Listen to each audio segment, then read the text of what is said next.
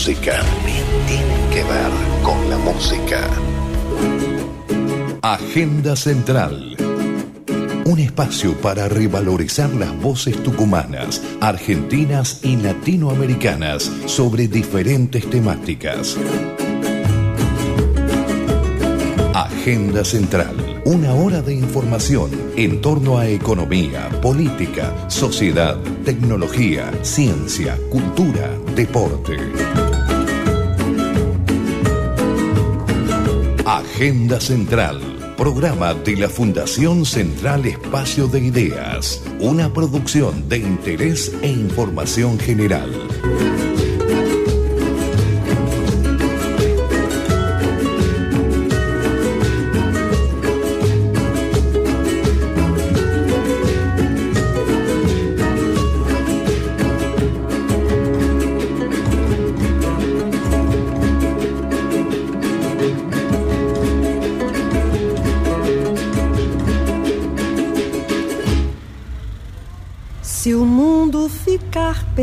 Pesado, eu vou pedir emprestado a palavra poesia.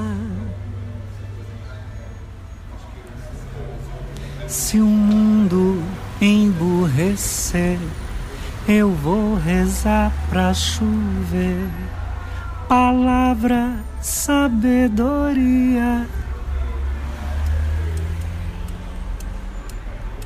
Se o mundo andar para trás, vou escrever num cartaz a palavra rebeldia. Se a gente desanima, eu vou colher no pomar a palavra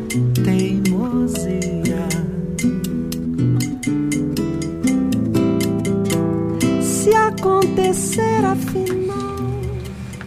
8 de la noche, 4 minutos. Estamos en el aire de Radio Universidad FM 94.7, la emisora de la Universidad Nacional de Tucumán. Y como cada martes a esta hora, comenzando una nueva emisión de Agenda Central con la conducción de Silvia Rosquez. Muy buenas tardes, bienvenidos y bienvenidas. Muchas gracias. Buenas tardes. Pichi, gracias Marcelo, gracias Radio Universidad por prestarnos este espacio que nos permite desde Central Espacio de Ideas hacer nuestro programa que intentamos llegar desde distintos lugares, con distintos temas en Agenda Central.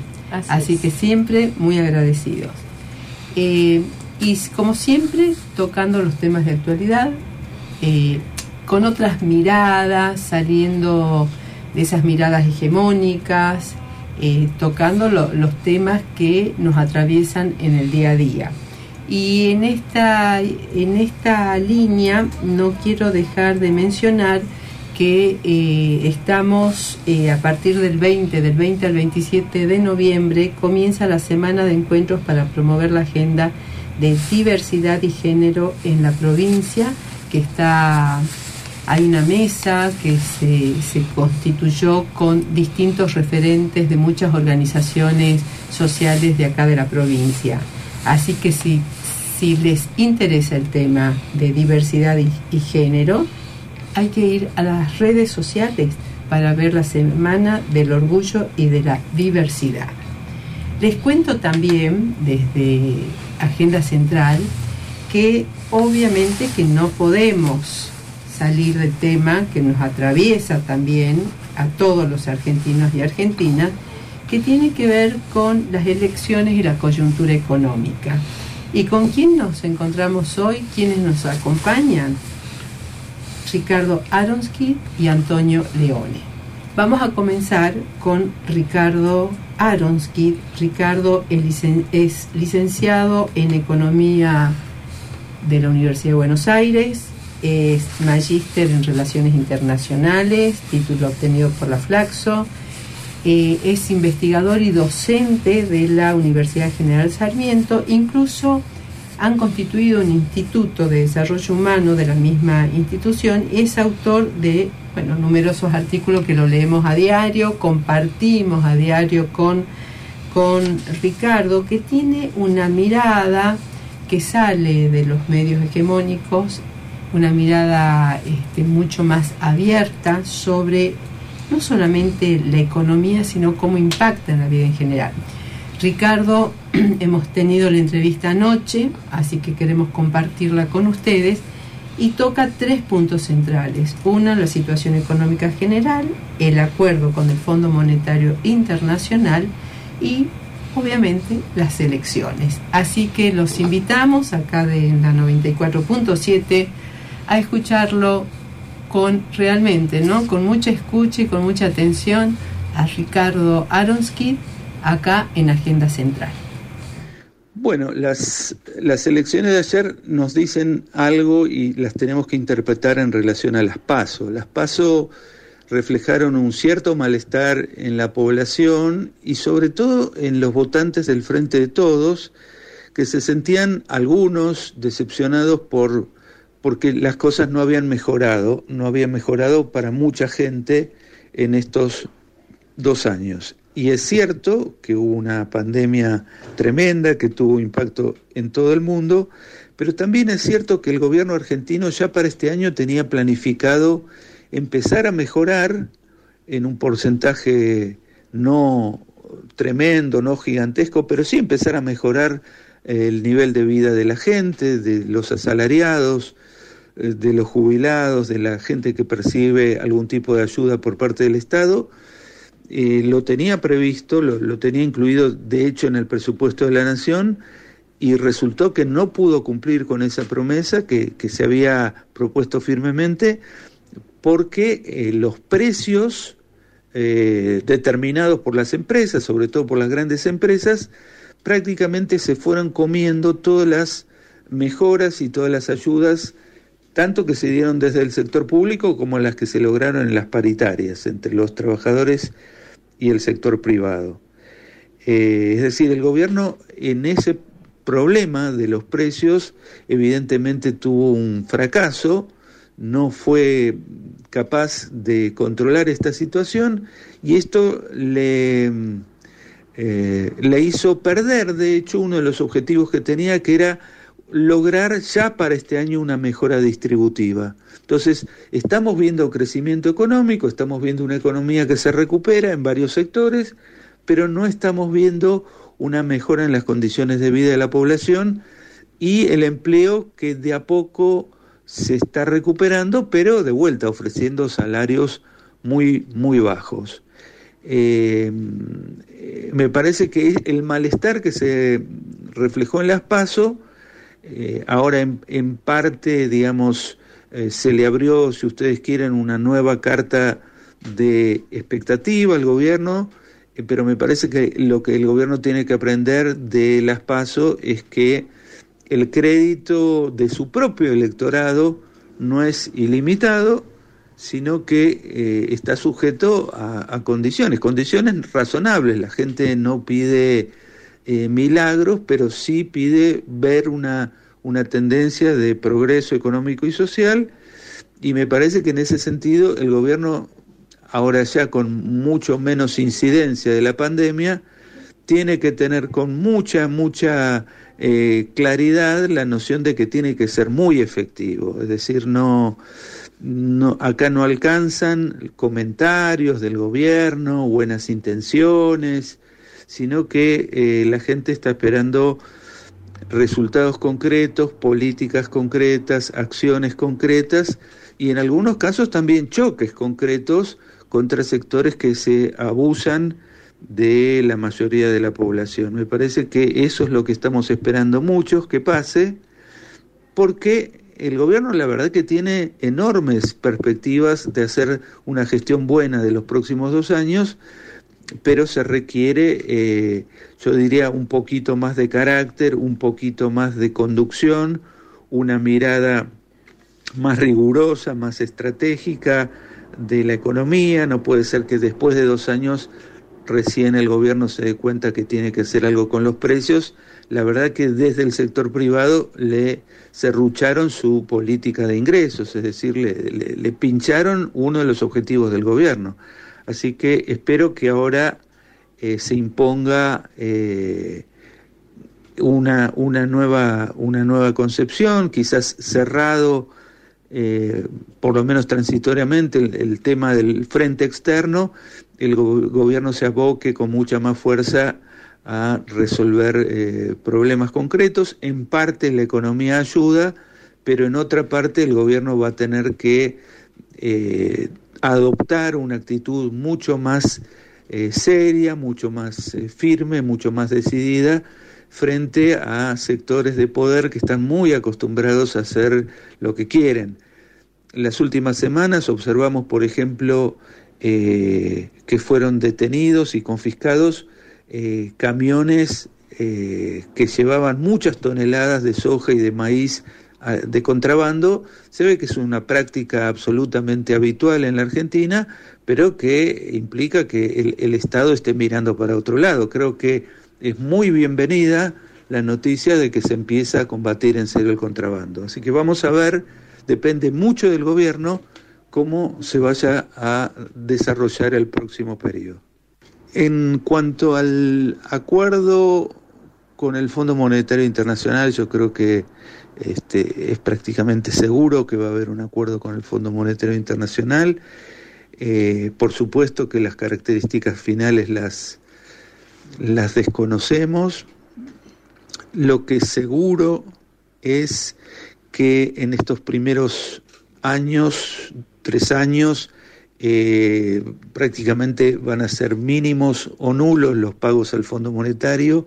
Esto le va a dar un alivio transitorio a la economía argentina, el gobierno tenía la sana intención de eh, lograr un acuerdo que tampoco comprometa a administraciones futuras, es decir, que no las cargue con el endeudamiento que dejó el gobierno de Mauricio Macri, pero esto se ha vuelto muy difícil por la intransigencia del fondo, que no, no ha aceptado otorgarnos plazos más largos, después de habernos dado un crédito que no correspondía, un crédito que según el propio reglamento del Fondo Monetario Internacional no correspondía darle a ningún país y tampoco a la Argentina, pero lo dieron y después nos aplican, digamos, los reglamentos como si ahora ya no los pudieran cambiar. En su momento los cambiaron para endeudarnos, pero ahora no pueden cambiar ni una cláusula interna de nada entonces quieren que paguemos en 10 años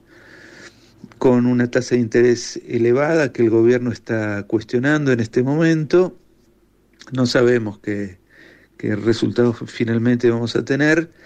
Y quiero decir que eh, no podemos dejar de vincular el acuerdo o desacuerdo con el Fondo Monetario con la presión que está ejerciendo Estados Unidos sobre toda la región de América Latina eh, en, varios planos. la preocupación fundamental norteamericana es alejar a los chinos de América Latina, eh, alejar su influencia y también atacar a los gobiernos latinoamericanos que están más eh, cercanos a China y a Rusia, como son Cuba, Venezuela y Nicaragua. Eh, y está ejerciendo mucha presión sobre toda nuestra región y también sobre la Argentina, utilizando precisamente esta dificultad que tenemos con el Fondo Monetario. Sabemos la, la enorme influencia que Estados Unidos tiene en el Fondo Monetario, tiene poder de veto, también tiene poder, como lo ejerció Trump, de favorecernos muchísimo o perjudicarnos muchísimo. Y en este momento creo que nuestro país está sometido a una especie de chantaje, digamos, o acompaña a los Estados Unidos en su política exterior eh, y por lo tanto consigue alguna, algún alivio en materia de su deuda con el Fondo Monetario o las condiciones van a ser más duras y el gobierno, bueno, está sometido a este tipo de, de tensiones tan desagradables y tan injustas por otra parte. Pero yo creo que vamos indudablemente a un acuerdo y el acuerdo eh, le va a servir al actual gobierno para dos cosas. Una, para aquietar este, esta especulación desatada en relación al, eh, al dólar blue y a todos los rumores que se lanzan y que inquietan a la población en torno a eso. Y segundo, al eh, despejar el, panorama de pagos para los próximos dos años, bueno, tiene por delante un, eh, interesante periodo para poner claramente eh, a la economía argentina en un nivel de producción mucho más alto y ir resolviendo cuestiones sociales que estaban pendientes. Eh, y eso lo vamos a conectar con el resultado de las elecciones de ayer. Bueno, eh, primero sobre la situación económica general, hay que decir que hay algunas eh, ramas de actividad económica que están creciendo muy bien, que ya superaron niveles de 2019, es decir, prepandemia, ya están mejor que como dejó la economía el macrismo eh, otras no tanto, sobre todo el sector servicios que, que emplea muchísima gente, eh, es muy, muy desigual la recuperación y también depende mucho de las regiones. El turismo de a poco se está empezando a mover nuevamente a medida que se van levantando las restricciones. Es decir, la sensación que tenemos es de una economía que se está volviendo a poner en marcha y a un ritmo eh, importante, digamos, está mencionando un posible crecimiento de este año del 9% y un crecimiento importante también para el año que viene. Eso es auspicioso, los resultados de eso no llegan inmediatamente, van llegando de a poco. Es probable que harían falta algunas políticas públicas para ir complementando esa situación. Eh, pero en general se está viendo un, buen panorama. Y también están bien las cosas en materia exportadora, donde está viendo un, un superávit comercial muy importante, y esto es importante remarcarlo porque la especulación que hay en torno al dólar blue no tiene mucho fundamento serio, porque Argentina es altísimamente probable que termine eh, arreglando con el Fondo Monetario Internacional, eh, no tiene ninguna urgencia de pagos entonces importante, eh, el sector externo está funcionando bien, con lo cual no serían ahora donde debería haber presiones cambiarias, sino en todo caso dentro de unos años cuando haya que empezar a, a pagar deuda en forma más significativa, pero para eso falta mucho tiempo y Argentina tiene un montón de posibilidades en materia exportadora. Así que el, eh, el, tema de la presión sobre el dólar blue y todo eso tiene mucho más que ver con estrategias de especuladores o con sectores exportadores que quieren una devaluación adicional más que eh, que tenga un fundamento técnico eh, en una situación demasiado apremiante por la que esté pasando ahora la economía argentina. Eh, así que eh, me parece que con una combinación de que la economía siga eh, avanzando, que deje un poco de lado estas especulaciones cambiarias y que el gobierno vaya complementando con políticas públicas activas, seguramente dentro de un año vamos a estar en un panorama muy distinto y mucho más auspicioso que el actual. Para eso también hace falta que, eh, digamos, todos los sectores de la sociedad traten de colaborar con esto y que no haya sectores, sobre todo empresariales, que están mostrando o, o reticencia o una postura excesivamente ideologizada y politizada, este, que de alguna forma termina como apostando al, al fracaso de la actual gestión.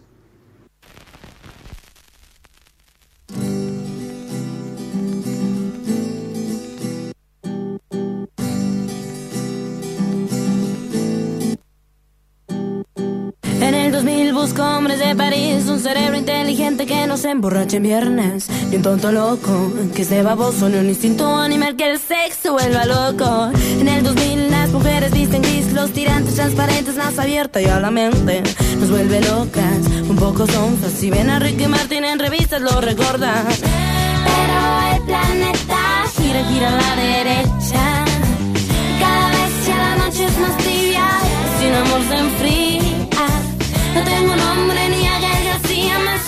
Tan vacía. A ver, a ver, ¿qué pasa en el siguiente día?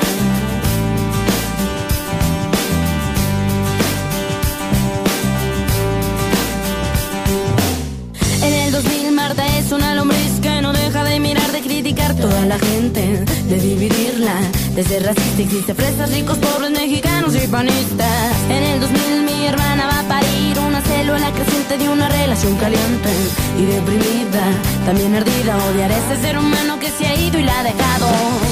Pero el planeta gira, gira a la derecha y cada vez ya la noche es más tibia, sin amor se enfría.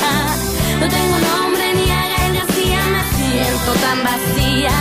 A ver, a ver, ¿qué pasa si yo digo ya no soy, infantil criatura, la inocencia se acabó. Eh, ya no soy, ya no soy la de ese cuerpo extraño. Qué linda, coincidimos todos, ¿no? Que la voz de Natalia Lafourcade es preciosa. Lo que sonaba es en el 2000. Así es. Una canción muy linda y tiene sus años, ¿no? Pero sigue vigente. Así es. Buenas voces, buenas Sí. voces es lo que queremos acá en Agenda Central. Inclusive este, tenemos el compromiso de traer voces tucumanas también. Ah, qué bueno. eh, que tenemos muy buenas Sí. voces y tal vez no conocidas y bueno eh, es parte de nuestra tarea desde, desde este lugar no Eh, qué bueno eh, qué buena la entrevista Antonio con, Sí, muy buena. con eh, el licenciado Aronskit Ricardo nos conocemos venimos eh, trabajando en, en algunos espacios en forma este, conjunta y no deja de ser una mirada muy optimista, marcando... tranquilizadora, te diría. Yo Así creo que y Perdón, moderadamente. perdón, perdón. Les quiero decir que Antonio Leone es ingeniero civil, recibido en la Universidad de Campiña. No, Pablo. Tucumán en título de grado. Ah, bueno, has visto, la yo hice Universidad más los Nacional de deberes yo. Tucumán. Está bien, en- acá en, en posgrado, sí, en Campiña, en San Pablo, Posgrado, Brasil. bien, y, este, y tiene esta maestría en ingeniería ambiental. Pero además de sus títulos este, superiores, eh, que no dejan de ser importantes para quienes hemos podido lograrlo. La educación nuestra- pública. En nuestra universidad pública. Eh, hay quienes lo devolvemos permanentemente con una militancia para que nuestro país esté cada día mejor, ¿no? Y nuestra provincia. O sea, Creo que es lo que menos deberíamos hacer quienes hemos sido beneficiarios de la universidad pública, en mi caso, desde la primaria, porque en aquel es. entonces el jardín era muy escaso, Ajá. eh, en los colegios públicos de la universidad, la secundaria, y en, para mí una universidad de excelencia, habiendo conocido otras universidades en el país y en América Latina, como es la Universidad Nacional de Tucumán. Y sí, la verdad que le debemos al país mucha plata y esa plata que viene de los sectores más humildes, que son los que más tributan. Yo te para- voy a interrumpir muchas veces, Antonio. Todo bien, Silvia, usted... Porque por ahí se ha traído el discurso armado, acá no hay discurso, No. hay convicciones, principios y, y la verdad que muchas ganas de aportar. Vos estás hablando, nos vamos a correr un poquito, pero tiene que ver con el tema electoral. Estás hablando de eh, este crecimiento que tuvo la educación pública, obviamente tema que amo, el tema educativo, y estás hablando del acceso que hemos generado y hemos avanzado en cuanto a que todos los sectores seamos, pos- seamos posibles candidatos a ser estudiantes. Pero hubo una persona, María Eugenia Vidal, que dijo que ¿para qué tantas universidades si los pobres así no llegan? Bueno, en muchos casos eh, yo debo decir que yo soy hijo de una familia que vino de la pobreza y que gracias a las políticas inclusivas de, una sociedad con una movilidad ascendente pudo mi madre ser docente y, y profesora universitaria en ciencias de la educación razón por la cual yo amo esa parte de la, de la, de la ciencia. Pero mi padre, que también venía de una familia de inmigrantes, inmigrante él en primera generación, tuvo la oportunidad de hacer primero su escuela primaria integradora y después un título eh, técnico en la Genet eh, en su momento, que fue un gran avance de las políticas del peronismo. Lo mismo que hizo una buena parte de la carrera de ingeniería en la Universidad Tecnológica, lamentablemente no lo pudo terminar y nosotros tres fuimos los tres hijos de, ese matrimonio que era muy humilde en su comienzo, pero que era una sociedad que permitía y que la movilidad social ascendente pudo evolucionar para colaborar con nosotros en la educación, pero nunca lo hubiéramos podido hacer si no hubiera habido una universidad pública. Una ingeniería hoy en cualquier universidad de América y América Latina, estamos hablando de 150 mil dólares por año. Así es, así es.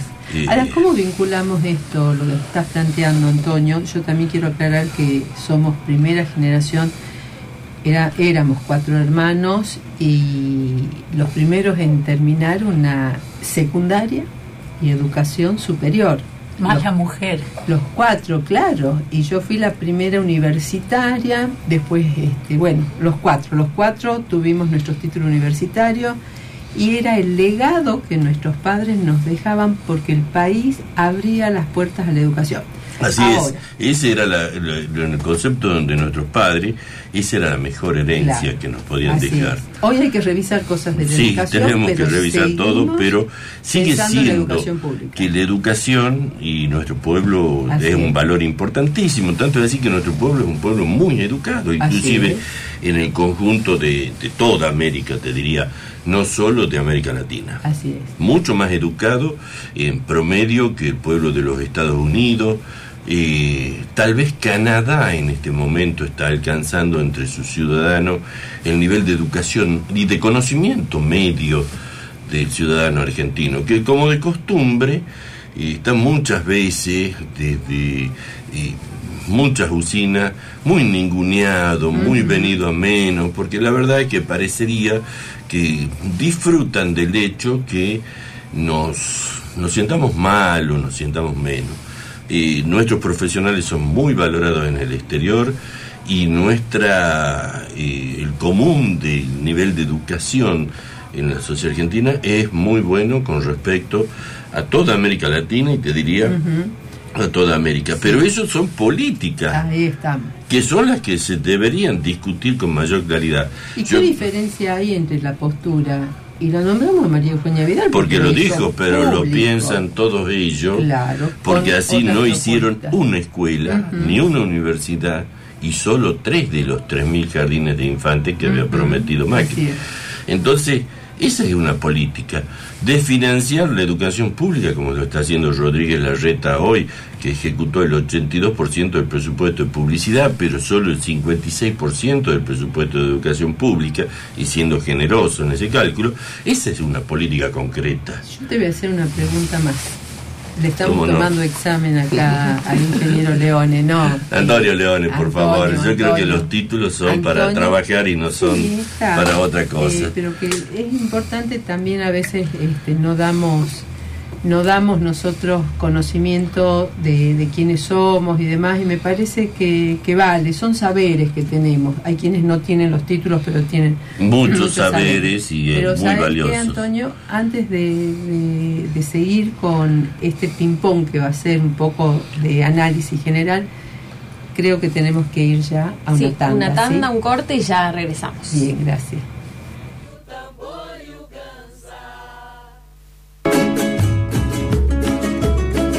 Agenda Central. Una hora de información en torno a economía, política, sociedad, tecnología, ciencia, cultura, deporte.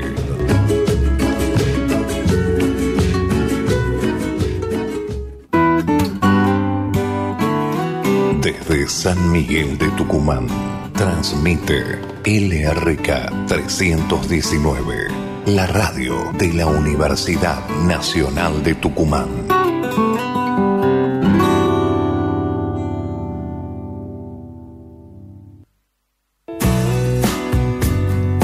Autogestión, el nuevo servicio online para afiliados de la Acción Social de la Universidad Nacional de Tucumán.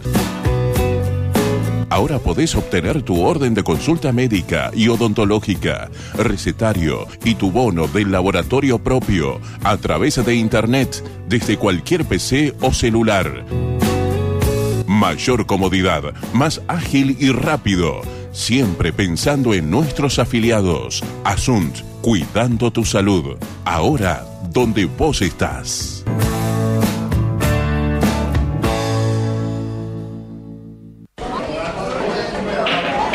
Para nosotros no es importante qué sustancia consumir. Para nosotros lo importante sos vos. Si algún amigo, amiga, familiar o incluso vos necesitas ayuda, comunícate con el PUNA. El PUNA de la Secretaría de Extensión Universitaria te ofrece un servicio gratuito y confidencial de escucha y orientación para personas que tienen consumos problemáticos. Anímate, comunícate con el PUNA. WhatsApp 3815-288-759. 3815-288-759. Te escuchamos para que puedas hablar. Puna, 15 años generando encuentros que transforman.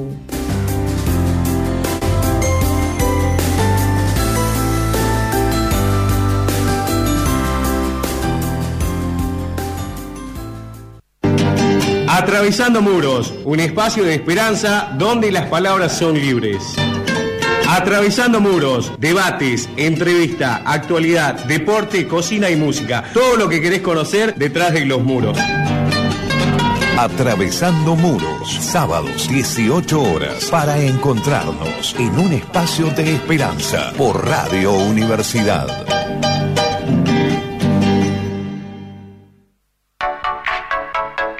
Radio Universidad Tucumán. Ahora vos también sos parte de la radio. Conectate a las redes sociales. Facebook, FM 947 Universidad. Twitter, arroba FM 947 UNT. Radio Universidad en Internet una forma distinta de hacer radio. Agenda Central, un espacio para revalorizar las voces tucumanas, argentinas y latinoamericanas sobre diferentes temáticas. Agenda Central. Si un mundo ficar pesado, eu vou pedir. Seguimos en el aire de Radio Universidad a 35 minutos de las 8 de la noche y con un clima hoy bastante otoñal, ¿no? 15 grados 4 décimas a esta hora y una, una lluvia que no ha cesado. A esta hora sí está nublado con neblina sobre nuestra ciudad capital. Así es, se presta para estar en este programa y después nos vamos a ver el partido. Hay que decirle a la selección que espere un ratito que ya terminamos. y si se quieren comunicar con nosotros, 381 50 96687 deja el mensaje para Agenda Central, es nuestro teléfono justamente de, eh, de nuestra institución. Estamos hablando con Antonio el tema de la educación. ¿Cómo, em, cómo vemos entonces la educación como política pública fundamental dentro de los programas de, de gobierno, pero también lo empecemos a, a pensar qué pasó con las elecciones? Cuando, ¿Qué pasó con, con todo lo que hemos vivido a nivel nacional? Ya Ricardo hizo un panorama muy, muy rápido, pero me la gustaría, provincial, a ver. Me gustaría hablar un poquito de la nacional porque Sí. la enmarcamos a la Totalmente. provincial en esa. Creo que nosotros estamos festejando y me parece muy bien que festejemos, porque en realidad lo que ganó eh, con el resultado de las elecciones eh, de generales, no de las pasos, es que la democracia ganó, porque nuestro adversario, que no nos consideran adversarios a nosotros, sino enemigos directamente, se estaban planteando, y lo dijo con todas las palabras el conductor de ese espacio, Mauricio Macri, ya estaban planteando para el día siguiente, para ayer, estaban planteando la transición, cuando no hay ninguna transición, porque este es un gobierno presidencialista que se elige cada cuatro años y que lo que elegimos ahora son eh, diputados nacionales, eh, senadores nacionales y en otras provincias legisladores locales. Entonces no había transición, pero sí había un plan subversivo por parte de Cambiemos para atacar al gobierno de Alberto Fernández y Cristina Fernández de Kirchner. Plan que incluía, y lo estoy diciendo porque lo dijeron por todos los medios, ya no, ya no era un secreto, eh, capturar la presidencia de la Cámara de Diputados, que está en la línea de sucesoria, para instalarla ahí a María Eugenia Vidal y forzar una cefalía, en, tanto por parte del presidente como de la vicepresidenta, para llegar a colocarla a ella en el Ejecutivo. Eso que debería haber sido inmediatamente eh, puesto en consideración de un juez por cualquier fiscal de la República, porque es lisa y llanamente un atentado contra la democracia y previsto en la ley de defensa de la democracia, bueno, son esas cosas que van pasando y que nuestro gobierno debería preocuparse que no vayan pasando, porque cuando uno deja pasar eh, una, después vienen por dos y después vienen por tres. Esto mismo debería aplicarse en el caso de estas nuevas fuerzas fascistas, absolutamente fascistas, donde hace una exhibición del uso de armas y el tal Maslatón este que viene a ser un vocero de esa fuerza fascista dice que ellos entienden que tienen que tener una milicia armada como parte del proyecto de su fuerza política. Eso es quitarle al Estado el monopolio del uso de la fuerza. Eso es sedición. Y no podemos seguir mirando para otro lado y creer que con el fascismo se puede discutir de política. El fascismo no discute de política porque no es un procedimiento, no es un proceso democrático, porque los discursos de odio no están dentro de lo aceptable como materia de debate. Eso en materia penal, señores. Tiene que llamarlo un fiscal y decirle, a ver, cuénteme usted qué son esas fuerzas eh, paralelas, armadas, y que no sé qué estará pensando en las camisas pardas, en, alguna cosa de esta, pero ya sabemos cómo termina esto. Hay límites y hay toda una línea. Perdón, Silvita, y quiero decir lo que festejamos hoy, ayer y festejaremos mañana en la plaza es que la democracia por el momento alejó esa amenaza. Justamente, eh, hay, hay una línea eh, que baja por toda América Latina.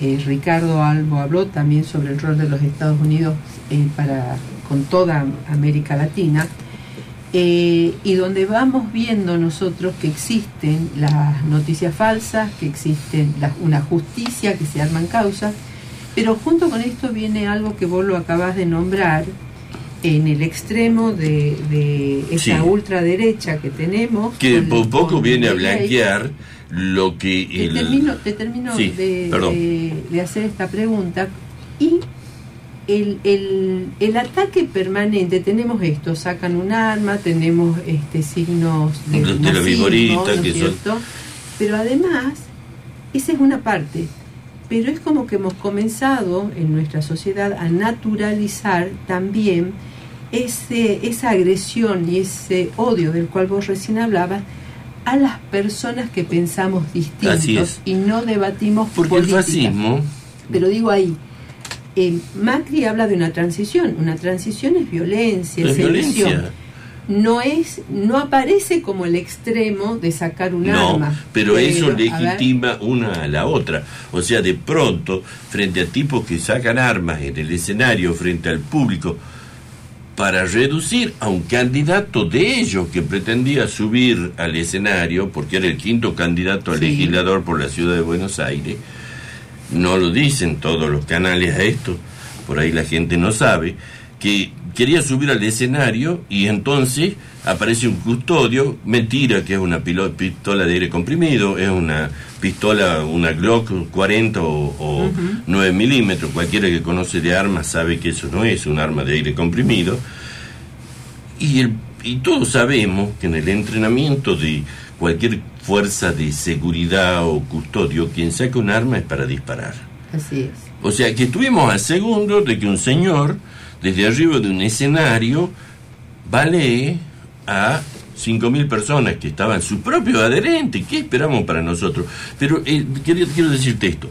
Por un lado, esa extrema derecha, eh, ya, ¿cómo podría decirte? Obscena, de exhibiciones que ya son eh, exhibicionistas, viene a legitimar ese otro discurso, igual de duro y fascista de Macri, que habla de que ya se vamos por la transición y acorta en dos años el mandato de un gobierno constitucional, porque lo deja como si fuera una derecha moderada, cosa que no existe. Es la misma derecha fascista que no quiere negociar nada, que la única forma que ellos entienden los acuerdos es cuando se le da todo a ellos y no ceden nada, y en esa legitimación de, de estos procesos, siempre la violencia verbal la violencia simbólica precede a la violencia física.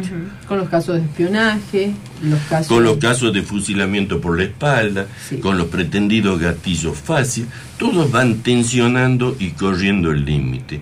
Hay un acuerdo fundante en la democracia argentina que es nunca más, pero nunca más no es solo nunca más los militares, es nunca más resolver con la violencia las contradicciones, es nunca más a salir de la ley en el tratamiento de todo lo que haga a las diferencias políticas y sociales. Ese nunca más, cambiemos el macrismo, lo está destrozando. Lo viene destrozando sistemáticamente, con ataques a los organismos de derechos humanos, con ataques a las madres y abuelas. Con ataque al país con semejante deuda externa. Con el, bueno, y, y, y encadenándolo al país, a los acreedores externos, por más de 100 años y con lo cual nuestros bisnietos y tataranietos van a seguir acordándose de nosotros que hemos permitido semejante barbaridad. Pero esto se encadena con lo otro de la educación pública, porque ellos que permanentemente hablan de ser los republicanos y los educados, no hicieron una sola escuela. Y en 12 años de gobierno de Néstor y Cristina se hicieron más de 1.780 escuelas. Entonces resulta que nosotros, los populistas somos lo que queremos a la población inculta, pero le damos escuela, le damos 16 universidades. Las escuelas técnicas renacieron de la mano de Néstor, después de haber sido destruidas por el, por el, proceso neoliberal. Esas cosas son las que se pusieron en juego en estas elecciones. Y en estas elecciones sí cabe que nosotros reflexionemos hacia adentro cómo nos fue. No nos fue bien, Silvia, nos fue mal perdimos las elecciones, pero no solo las perdimos con ello, las perdimos con respecto a nuestra propia performance electoral del año 19. Hemos perdido, digo hemos perdido, yo no soy funcionario, pero me hago parte de este gobierno, hemos perdido un tercio de nuestro electorado. Coincido con Ricardo que hay que ir a buscar ese tercio. Y ese tercio nos está dando también un mensaje a nosotros. Primero que está disconforme con lo que se dejó de hacer o no se hizo o se hizo mal, pero que tampoco nos da ni le da a nadie, incluido nuestro presidente, un cheque en blanco para que se aparte de la de la promesa y del contrato electoral que nos une con ese 48% de argentinos que nos votaron. La mayor cantidad de esa gente no fue a votar a Junto por el Cambio ni a la derecha, porque esos números los mantienen igual. Esa gente se quedó en la casa, muy dolida, muy afectada por las dos crisis, la de la pandemia liberal que significó el macrismo y la pandemia del COVID-19. Esa gente es muy difícil, lo que hemos militado. ya llego. Lo que hemos militado es, sabemos que sacarlo al compañero de la casa es muy difícil. Y esto se refleja en Tucumán, donde el proceso fue inverso. Hicimos una excelente elección en La Paso y resulta que quedamos a ganar por un 2% en las generales. La verdad es que esto nos está marcando, y creo que eh, requiere mayor estudio el proceso tucumano. Yo puedo decir una cosa o dos cosas que me constan. Una, creo que se llegó a un final o se alcanzó un límite en una forma de hacer política, Silvia. Creo que esa, creo que esa forma eh, prebendaria, que también la ocupa Cambiemos, que la ocupó profusamente el candidato a senador de Cambiemos y los candidatos a diputados nacionales, encontró un límite en la misma sociedad. O sea, la sociedad perdió el respeto por, esa dirigencia intermedia y hubo innumerable cantidad de problemas de resulta de esa cuestión preventaria de llegar a votar. Pero también nos está marcando que sin política, sin un rumbo definido de qué es lo que se quiere hacer con esta provincia, esta provincia está, eh, digamos, vulnerable o al alcance de cualquier aventurero que venga. Porque la verdad que la campaña, ha sido muy graciosa la campaña de nuestro intendente Germán Alfaro. Parecía que había dejado el plato volador en la esquina, porque Bell y Sánchez eran recién llegados a la política. Hace 20 años que Germán Alfaro está en funciones de decisión política, tanto en la municipalidad como en algún momento en la provincia. Entonces, estas cosas, si no somos capaces de transmitirle a nuestro electorado un proyecto de provincia, reformulamos la legislación electoral, porque la verdad es que hay que poner fin a esa mercantilización del voto. Si no, estamos imposibilitados de hacer política, porque son fortunas las que hacen falta para afrontar estos procesos y ninguna fortuna, a ver, no puede costar 9 millones de dólares la elección de un senador nacional. No puede costar.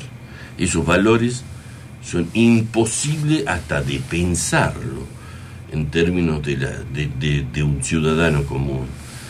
Y esas cosas son las que nos alejan de la posibilidad de hacer una sociedad para todas, para todo. Y creo que ahí también tenemos que decir, Silvia, que lamentablemente de una vez tenemos que asumir que una gran parte de nuestra sociedad ha decidido no construir una sociedad solidaria, construir una sociedad basada en una presunta meritocracia, en un sálvese quien pueda, y, que ha decidido que no se justifica eh, el ser solidario con los demás. Pero hay una gran parte de esa sociedad, te diría que estamos divididos por mitades, que pensamos que eso es viable y que es imprescindible. Bueno, yo creo que la política y la acción política de nuestro gobierno nacional y provincial y los municipales en donde estuvieran deberían enfocarse en ese sector de la sociedad que es nuestra base electoral, que es quien confía en nosotros y que está esperando que nosotros le propongamos cosas concretas para esa sociedad más justa, más igualitaria, de la movilidad social ascendente. Porque lamentablemente el otro sector que está muy influenciado por los medios, que debemos decir son un factor casi dominante dentro del resultado electoral, eh, no lo vamos, no nos va a acompañar, no nos va a votar. Entonces deberíamos dejar de buscar de agradarle a esos sectores y ver cómo le proponemos a la sociedad una alternativa distinta, diferente, pero ya más con cosas concretas. Esta provincia se la pensó en 1880 con una industria azucarera pujante. Desde entonces no hay otro proyecto de provincia. Desde entonces no hay alternativa. Debemos, creo yo, y ya digo como como quien tiene varias canas de hace muchos años, que nuestro legado a nuestros hijos y nietos tiene que ser generar acuerdos políticos y una situación política que la aparte de la mercantilización y proponer un modelo de provincia y de país viable.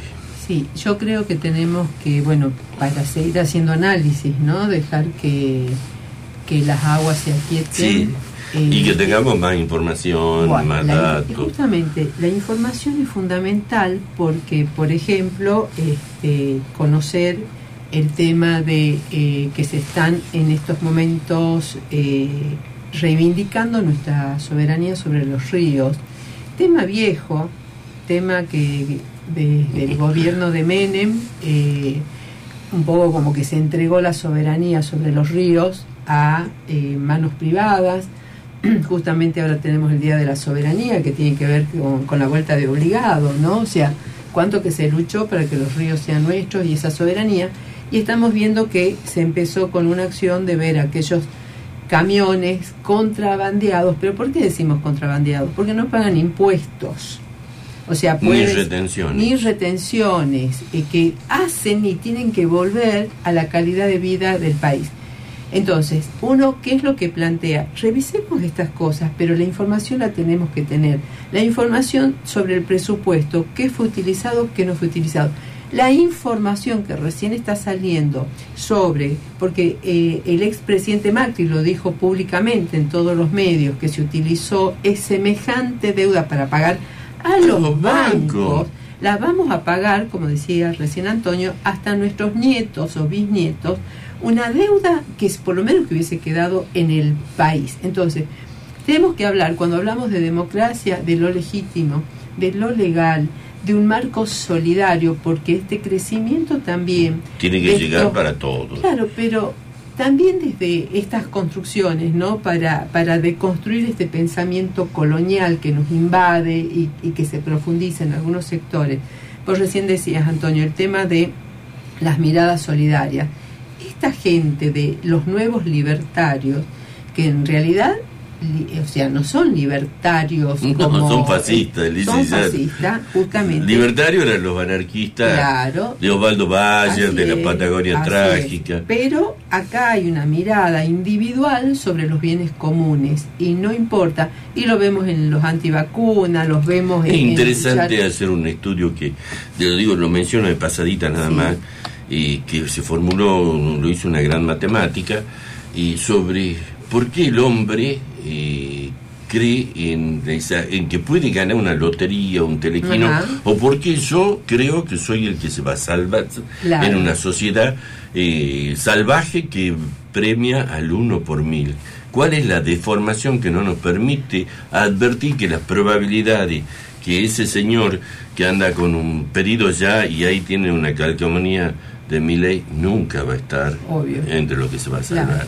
Entonces, eso creo que es muy interesante para analizar por qué no. Pero sobre todo creo que tenemos que proponerle un rumbo de salida a una sociedad muy golpeada como la Argentina y que la otra información que nos falta, es, Silvia, es saber cuáles son las líneas generales del acuerdo con el fondo que el fondo lo que van a hacer, lo que tenemos que saber es a qué nos van a obligar. ¿Y quién va a pagar la fiesta? Claro, bueno, la fiesta ya sabemos quién va a pagar. Bueno, pero dentro de los argentinos hay algunos que le fue muy bien todos estos años y hay otros que no le fue tan bien. Pero la mayoría del pueblo paga, paga esta gran deuda, algunos se vieron beneficiados, otros no. Ahora, desde el punto de vista político, lo importante que nosotros, siempre los que estamos dentro de, de un sector que promueve y profundiza la democracia tiene que ver justamente con utilizar, o sea que, eh, o sea, nos paramos en la vereda de que la política es justamente la posibilidad de accionar para mejorar la calidad de vida de todos y de todas.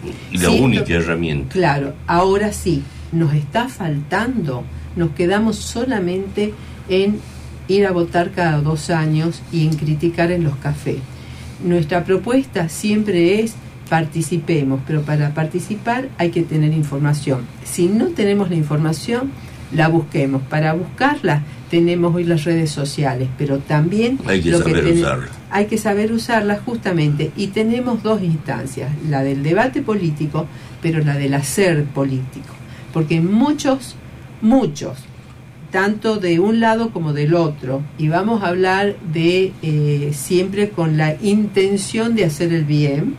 A los que hacen el mal ya lo sabemos, ¿no es cierto? Pero dentro de distintas fuerzas políticas. Eh, una cosa es tener el discurso y otra cosa es la aplicación de las políticas públicas. Y como decía alguien, mejor que decir es hacer, y mejor que prometer es realizar. Así es. Entonces, y pero para esto hace falta que la palabra circule y eso implica trabajar en el territorio, pero además tener una gran capacidad de escucha. Si no tenemos la escucha, vamos a ir de vuelta, vamos a caer sobre ese malestar que hemos hablado al principio. Porque yo con el malestar pongo el voto. ¿Por qué le ponen el voto a estos tipos que gritan, se visten de nazi y están detrás de un micrófono y gritan y gritan? Porque tal vez que algunos que no piensen como él se sientan identificados a través de ese grito. ¿No es cierto? Y sobre, ah, él grita, le pongo el voto, por lo menos uno que grite. Nosotros somos de la idea que si abrimos espacios y realmente trabajamos en función de esto, pero reitero, no solamente el funcionario, pero el funcionario tiene que dar eh, la, la información y tiene que bajar al territorio, pero también tenemos que trabajar esa escucha y aprender de lo que pasa en la realidad. Es una realidad adversa, pero que tenemos la posibilidad de dar la vuelta.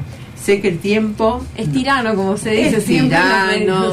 Este, a todos nos, nos gusta hablar y cuando nos enganchamos con estos temas mucho tan, más. Tan interesantes, ¿no? Da, para, da para un rato más. Eh, pero bueno, nos vamos a encontrar otra vez el martes que viene a las 20 horas con más agendas centrales. Así es. Y sí, volver a agradecer a Radio Universidad y también invitarlos permanentemente, no solamente que nos escuchen, sino que participen escriban, traigan ideas, propuestas y donde estemos y con quienes estemos, pensemos que cada uno tenemos la posibilidad de profundizar modelos de países, de provincias, de localidades, de comunas que atiendan primero con una mirada solidaria y segundo trabajar siendo parte de esa comunidad y con ellos vamos a ir saliendo adelante, pero para eso hace falta también tener un país que tenga las intenciones, un gobierno que quiera un país que tenga